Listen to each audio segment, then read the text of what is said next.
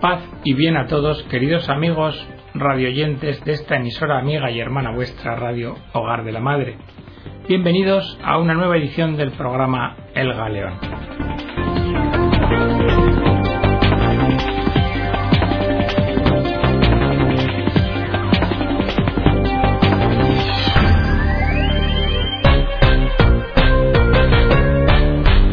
En la edición de hoy vamos a tratar la familia como agente educador de la sexualidad. Y lo vamos a hacer de la mano del cardenal primado de México, don Norberto Rivera Carrera. Una carta pastoral suya, la familia educadora de la sexualidad. La familia es una casa, más aún es la casa del hombre. En ella es concebido en ella es recibido entre los seres humanos, en ella es educado, y de ella sale para vivir una experiencia familiar posterior. Del modo en que se constituye la familia, podemos decir que se construye al hombre. Y además, el modelo de la familia en que se nace tiende a repetirse en la siguiente generación. Es así, la educación que la familia está llamada a desempeñar con los hijos no es sino el eco renovado del primer mandato, crezcan y multiplíquense. Un mandato que se refiere no sólo a la multiplicación numérica de la especie, sino también a la multiplicación cualitativa de la misma, porque multiplicarse no es sólo una cuestión de números, sino que sobre todo es una cuestión de reproducir en los hijos la imagen de Dios, que a su vez les ha sido dada previamente a los padres. Una imagen que se concreta en ser siempre hombre o mujer. Sin un adecuado desarrollo de la masculinidad o de la feminidad, el ser humano no puede desarrollar en sí la imagen de Dios. Por esto, la Iglesia católica no puede mirar de modo indiferente esta realidad y se siente llamada a apoyar a todas las familias, que se presentan como una realidad muy compleja, sometida a múltiples y variadas tensiones, tanto internas como externas. Pero, ¿cuál es la situación de la familia ante la educación de la sexualidad? La situación de la familia en este tema presenta luces y presenta sombras. Las luces. Primero, en el campo de la educación en la familia encontramos la presencia actual de una mayor apertura para tratar los temas de la sexualidad y del amor entre sus diversos miembros lo que a su vez facilita la comunicación de conocimientos, de valores y de principios, los que construyen la sexualidad en su marco verdadero. También dentro de las luces brilla un más amplio conocimiento de todos los temas referentes a la sexualidad, temas que socialmente eran considerados como reservados a algunos iniciados, y que hoy se han convertido en patrimonio cultural de muchos, lo que ha permitido que los padres y los hijos tengan una mayor facilidad para tratar las cuestiones referentes a la sexualidad. Pero también hay sombras. Primero, la difusión de una visión banal de la sexualidad en la que todo lo referente a este tema parece carecer de importancia y dejarse en un nivel meramente fisiológico o anatómico. La actividad sexual se toma como un juego, como una diversión, así entre adolescentes, jóvenes y adultos. De esta forma, se radica toda responsabilidad de la dimensión sexual y se colocan los actos de la misma en el nivel de un mero pasatiempo y no en el de la entrega recíproca de dos personas. Segunda, la separación que hace la cultura moderna entre la persona y la sexualidad. Se toma la sexualidad como algo que es indiferente a la persona que la ejerce. Esto lleva a transformar la sexualidad en un objeto con el que se puede comerciar o del que se puede usar. El sexo puede llegar a convertirse en simple objeto de placer y no en el signo de donación amorosa de hombre y mujer. Tercera sombra. La falta de formación en el campo de la sexualidad que se da en algunos ambientes de nuestra comunidad cristiana entre los padres de familia. En muchos casos es verdad, hay que decir que esta falta de formación no conlleva una culpabilidad pero esto no quita, sin embargo, los efectos nocivos consecuentes en la comprensión de la sexualidad por parte de los hijos. La cuarta nube que se extiende sobre la materia son los modelos materialistas de sexualidad que propone nuestra sociedad, por lo cual se ve la sexualidad como un elemento parcial y carente de una plena orientación al bien integral de la persona, y cerrada también a la trascendencia hacia su creador. La quinta sombra es la influencia disolvente de algunos medios de comunicación que pueden llegar a presentar la sexualidad de un modo distorsionado, cayendo en ocasiones en una pura exhibición de comportamientos sexuales alejados de la realidad o cercanos a las experiencias de violencia y excesos como la droga y el alcohol. Este factor se constituye además en fuente de modelos de amor humano, mutilando y desfigurando en ocasiones el verdadero sentido del amor. También y tristemente hay que citar que se dan casos en los que el hogar se convierte en fuente de ejemplos nocivos. Muchas veces, modelos repetidos de machismo en el trato con la mujer o de situaciones de promiscuidad provocan situaciones lamentables en la educación sexual de los hijos, que no reciben la verdadera imagen y los auténticos contenidos del amor que debe existir entre un hombre y una mujer. Finalmente, podríamos considerar la problemática que causa un mal manejo de la sexualidad, la maternidad prematura entre las adolescentes, los casos de iniciación precoz a la sexualidad y las situaciones muy dolorosas de abusos sexuales dentro del hogar. Pero hay unos principios fundamentales de la sexualidad, claro. ¿Cuáles son estos?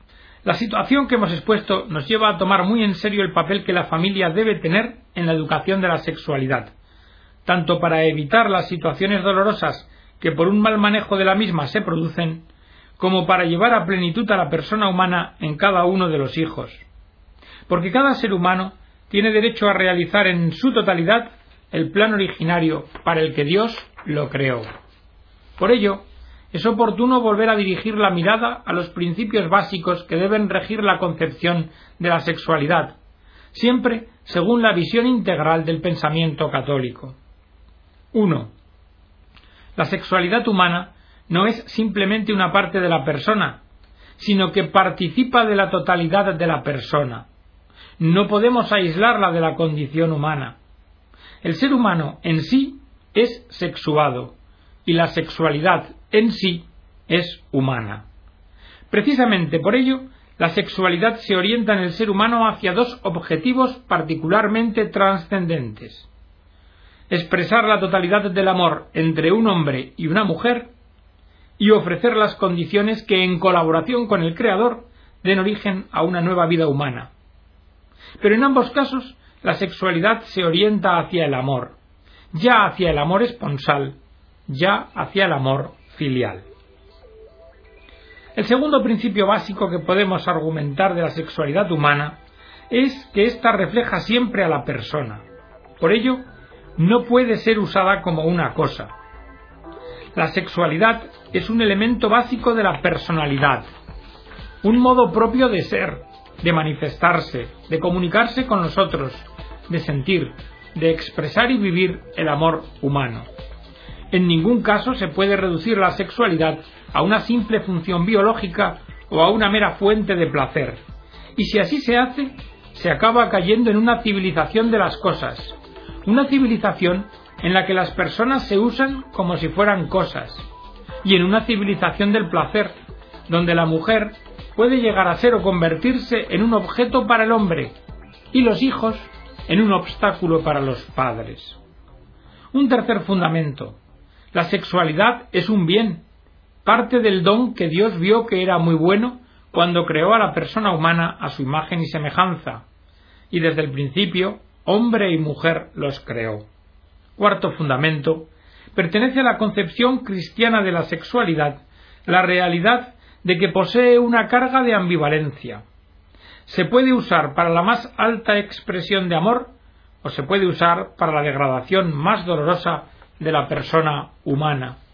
Pero no hay que olvidar que la gracia de la redención del Señor hace posible una vivencia recta de la sexualidad, no con una actitud represiva, sino como un don precioso y enriquecedor como el del amor, con vistas al don de sí como ser humano. Por todo lo dicho anteriormente, la sexualidad requiere ser integrada en la persona a través de una oportuna educación, lo que va mucho más allá de la simple información funcional.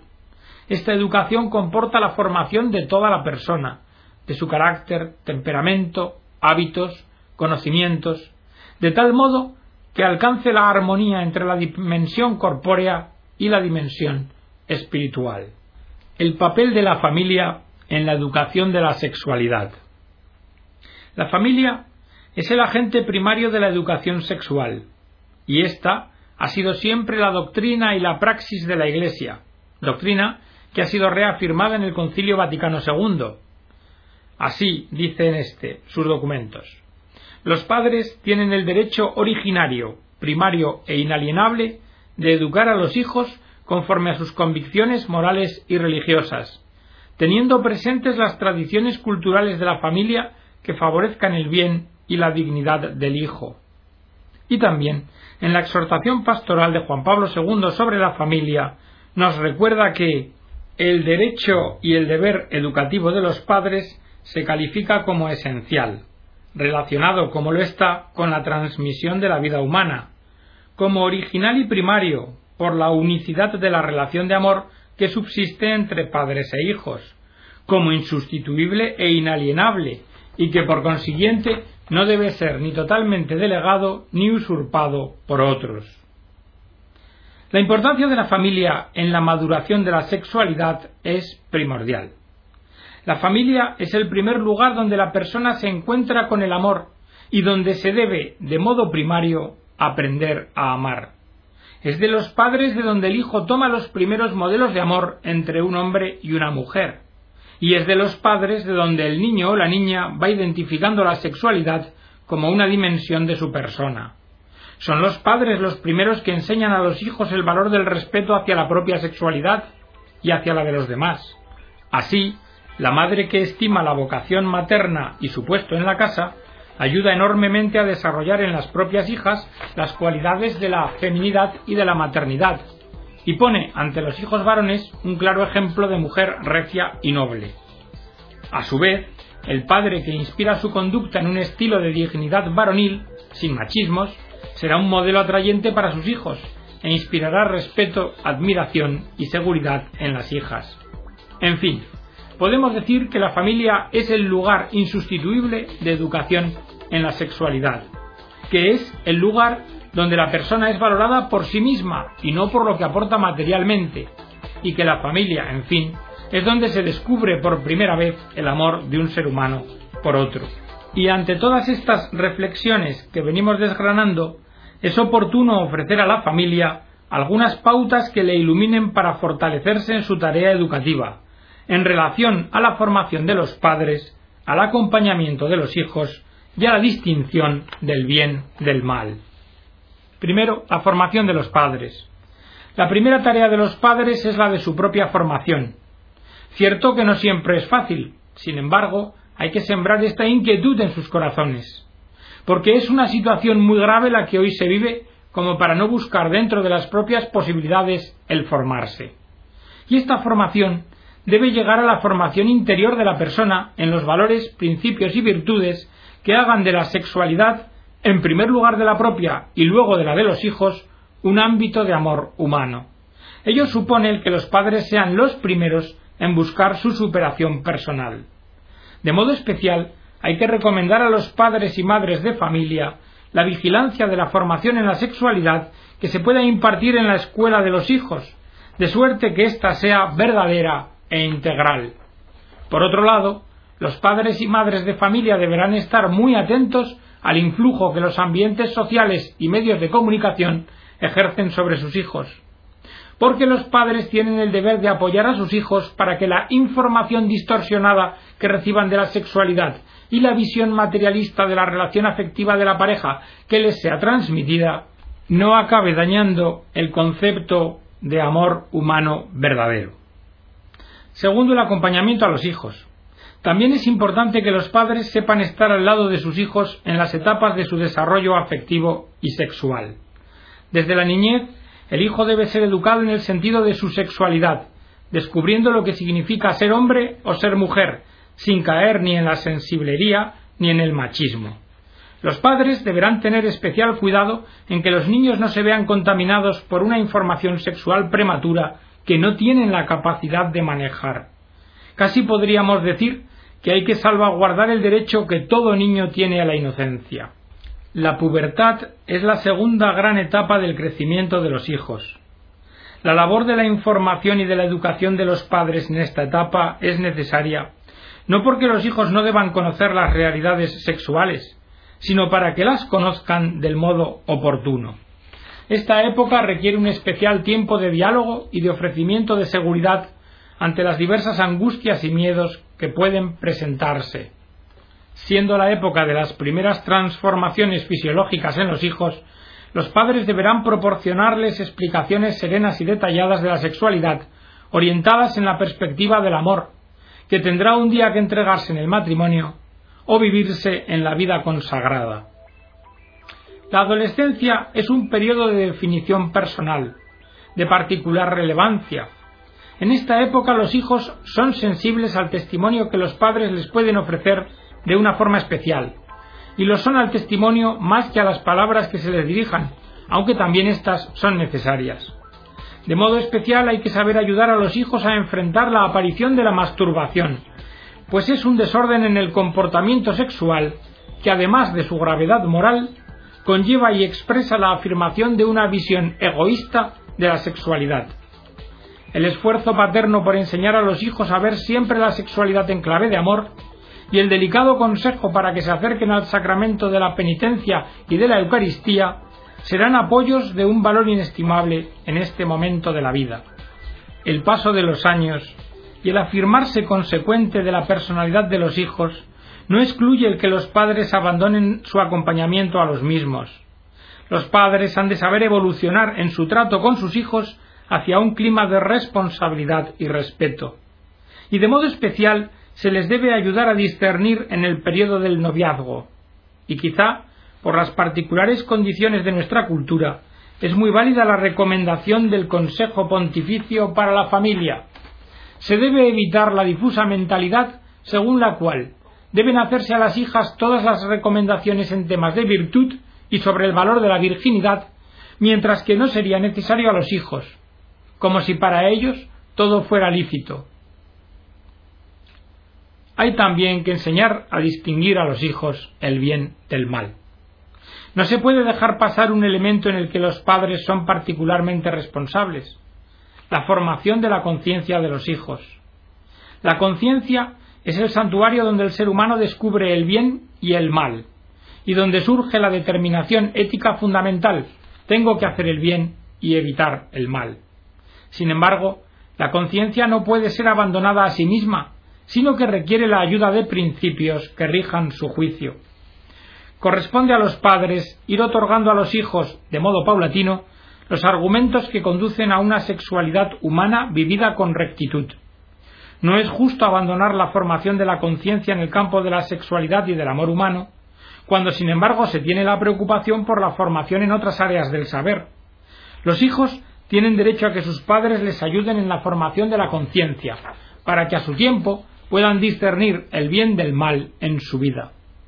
Por esto, los padres deberían preocuparse por ser los primeros en conocer los criterios morales que rigen el comportamiento de la sexualidad debiendo, en la medida de lo posible, iluminar su conciencia y la de sus propios hijos con la doctrina de Cristo, y ello a través del conocimiento de la Sagrada Escritura y del magisterio auténtico de la Iglesia. Como afirma el Concilio Vaticano II, la índole moral de la conducta no depende solamente de la sincera intención y apreciación de los motivos, sino que debe determinarse con criterios objetivos, tomados de la naturaleza de la persona y de sus actos. En consecuencia, no es lícito a los hijos de la Iglesia fundados en estos principios ir por caminos que el magisterio, al explicar la ley divina, reprueba. Nunca tengan los padres de familia miedo de que sus hijos vayan a ser considerados de menos por el hecho de que mantengan con rectitud los criterios de la Iglesia católica. Al contrario, si hay algo que un hijo aprecia en sus padres, es más que la condescendencia cobarde la coherencia con los propios principios. para concluir el texto de esta carta, termina la misma con una conclusión o exhortación que dirige el primado de México. No me es posible omitir una exhortación a todos los católicos para que asuman de modo responsable su tarea en la educación de sus hijos en la sexualidad. Deben saber que no se encuentran solos en esta tarea, que junto a ellos, de modo muy particular, se encuentran los sacerdotes, religiosos y religiosas, así como los seglares especialmente comprometidos para ayudarles en esta tarea. Ellos, con su fidelidad al magisterio de la Iglesia, su conocimiento del corazón y de la psicología humana, y su cercanía en los casos más difíciles, sabrán ser buenos pastores en medio de cañadas oscuras y podrán guiar a las familias a una recta comprensión de la sexualidad y del amor humano. Sus consejos, su apoyo y en ocasiones el ofrecimiento del perdón por medio del sacramento de la reconciliación serán una fuente de luz y de consuelo. También es oportuno dirigirse en este momento a los medios de comunicación social para pedirles que sean vehículo de valores para ayudar a las familias en su difícil tarea educadora, de modo que los programas que se transmitan colaboren a presentar una imagen adecuada del amor humano y en especial de la sexualidad. Les invito, dice el cardenal, a que piensen en sus propios hijos, a que procuren para ellos y para los hijos de quienes les rodean un ambiente más humano. Y finalmente, quisiera dirigirme de nuevo a los padres y madres de familia para invitarles a que asuman un papel protagonista en la educación de sus hijos. Ellos han recibido de ustedes el don de la vida, un don que no es para sentirse solos ante los retos de la comprensión de sí mismos y de su sexualidad, sino para verse acompañados por aquellos que por amor colaboraron con Dios en darles la existencia. Ojalá que todos sepan tomar en sus manos esta hermosa tarea, si el Señor premió abundantemente al siervo que supo hacer producir los talentos que se le habían confiado, ¿cómo no recompensará a los padres que supieron enseñar el amor verdadero a sus hijos? Pues bien, a todo esto les invito, dice el señor cardenal, acompañados por la tierna mirada de Nuestra Señora de Guadalupe, Madre nuestra, la que trajo a esta bendita tierra de México como estrella de evangelización el conocimiento del amor verdadero, nuestro Señor Jesucristo su Hijo, que amó con corazón esponsal a la Iglesia hasta dar su sangre por ella. Que Él sea la roca del amor esponsal de cada uno de ustedes y de cada uno de sus hijos. Su hermano y servidor que les bendice, Norberto Rivera Carrera, arzobispo primado de México. Y hasta aquí, queridos amigos, la edición del programa de hoy, El Galeón, como habréis visto, de un tinte claramente formativo, llamando a ese papel educador de las familias en el ámbito de la sexualidad que hoy parece más importante y de actualidad que nunca. Que Dios os bendiga a todos y os espero en la próxima edición del programa, si es de vuestro agrado.